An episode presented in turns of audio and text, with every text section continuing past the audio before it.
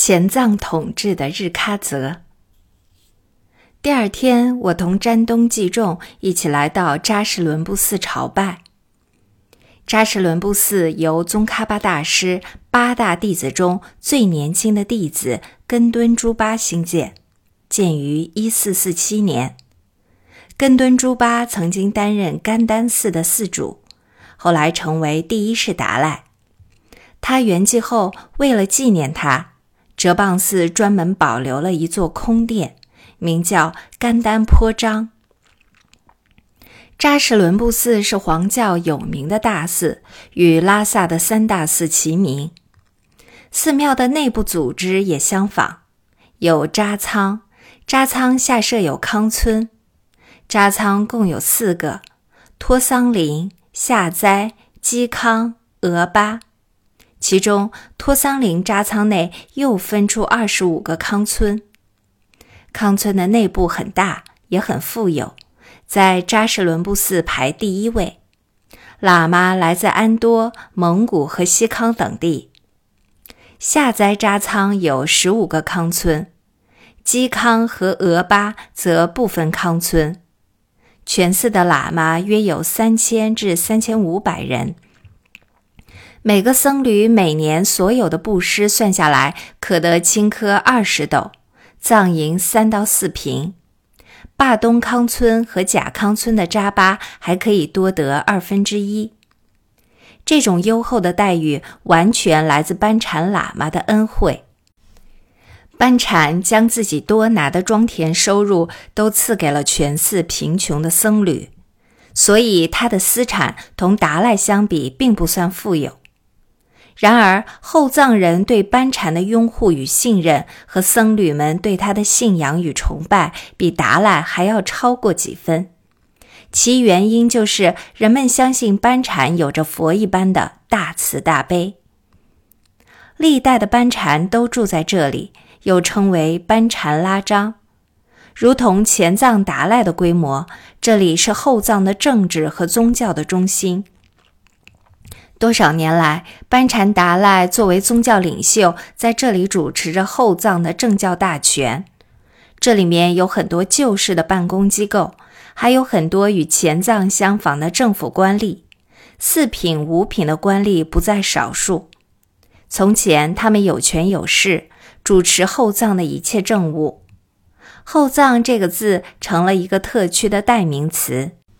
也意味着他是班禅喇嘛的私有财产和势力范围，但自从九世班禅被达赖逼迫出走到内地，这个特区即开始瓦解。前藏达赖喇嘛的势力开始侵入后藏，涌进了一批前藏的僧俗官吏，把持了后藏的政教机构，后藏人不得不听命于这些前藏来的官老爷。前藏政府在这儿安插了许多特派员，另外还派了一营最精锐的古松军驻扎在这里，防止后藏人起来造反。如今，后藏原属于班禅的政权已经落在前藏政府的手中。大势所趋，不少后藏原来效忠班禅的贵族纷纷改换门庭，投靠了前藏。后藏不但是农业区，而且是兵源区。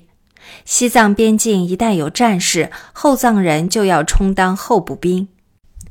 一个较大的庄园要出到十三至十五个兵，小一些的庄户也要出到两三个兵。而且当兵的制服、伙食、兵饷等等，一律要由庄园主负担。如果自己的庄上出不了人，就要雇人去服兵役。如此一来，后藏要占到全西藏十分之三的兵源。假定西藏有三万军队，后藏人就占了九千。此时，尽管清康边境的形势紧张，但后藏仍然驻扎着一千人的军队。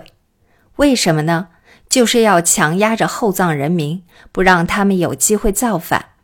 但是后藏军队声名狼藉，士兵纪律涣散，四处酗酒、打架行凶，老百姓畏之如虎，连政府官吏也对他们敬而远之，惧怕几分。由此可见后藏军队的淫威。与扎什伦布寺争相辉映的就是日喀则宗，督办就住在这里。现在的督办是拉萨的贵族朗萨林，四品官级，督办后藏的所有官员。除了日喀则，他还要管辖十几个小宗。这个地位在后藏可谓首屈一指了，而且在西藏的七大区内也是地位很高的专员。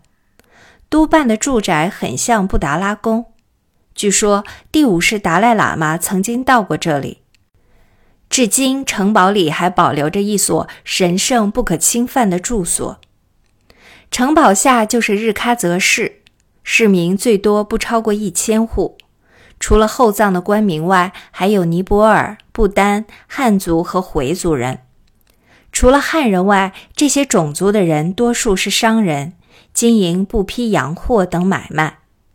日喀则市并不大，每日早上有一次早市。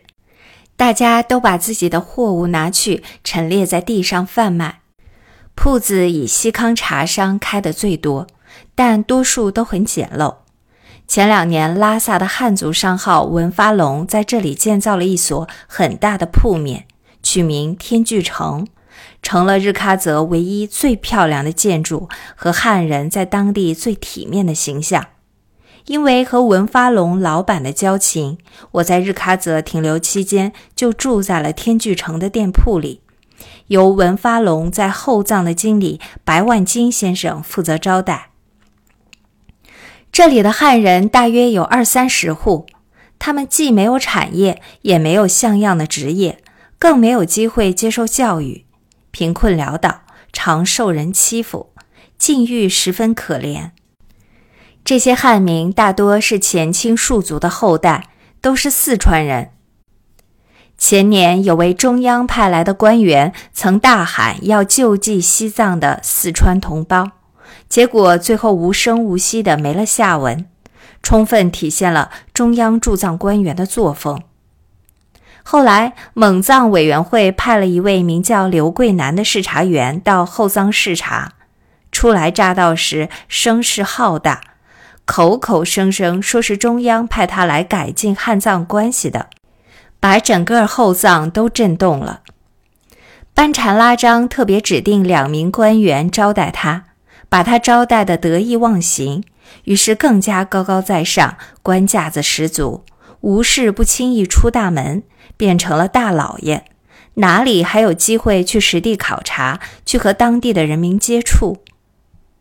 听说有一次，他提出要去萨迦视察，接待他的藏官说：“委员的贵体太高贵了，我们不敢怠慢。但是没有去厚葬的文件，如果发生了问题，我们可是无法负责的。”听人这样一说，他就打了退堂鼓。萨迦其实距离扎什伦布只有三站，往返十分容易，表面恭敬顺从。暗中百般阻挠，是西藏地方政府对付中央驻藏官员一贯的手段。一个连门都出不去的官僚，哪里还谈得上改进汉藏关系呢？山中无老虎，猴子称大王，就是这些中央政府驻边疆公务员的一个极好写照。一个地位很低的公务员就有这样大的派头，不得不让边疆的少数民族害怕。让人觉得中央的官员都是一批腐败官僚，藏人不满意中央政府的管辖，中央官员的腐败无能就是其中的原因之一。日喀则在西藏是第二大地区，与拉萨同等重要，而且这里距离江孜只有两站，离印度十三站，实在是政治军事的要地。但中央政府在这里却没有真正的机构，只有一位蒙藏委员会派的刘军及一位军事委员会的官员，做不成什么事情。听说前年国民党组织部要派一位名叫王信龙的人士来后藏调查，这位王某人到现在连影子都没见到，据说已经把上方拨给他的调查费当结婚费用了。我在日喀则一共停留了十七天，期间拜访了刘桂南专员，正赶上刘专员的随从与藏军士兵发生了冲突，一时搞得不可开交，很花了一番功夫才平息下去。接着，刘专员大约是接到了驻藏办事处主任孔庆宗离任的消息，突然宣布要离开日喀则。两天之后，就匆匆的在后藏两位礼宾官的欢送下，于藏历九月二十五日离开了。人人皆知，刘某能当上这个专员，纯粹是靠着驻藏办事处主任孔庆宗个人的一手提拔。如今上司离去，他这个专员的位子自然是坐不下去了。看来他是很懂得“朝中无人莫做官”这句名言的。此人才干平平，却贪图小利，要求我把后藏贵族送给他的绸缎带到拉萨出售，替他赚钱。他的口碑不佳，在后藏不受欢迎，因为人们见到他的所作所为都是在谋求私利，根本没有为政府工作。天聚城在后藏是数一数二的大店铺。很多贵族和要人都常来光顾，或是购买绸缎，或是闲得无聊前来串门聊天。这其中就有后藏的总管郎萨林，前藏派来统治后藏的最高首领，权大势大。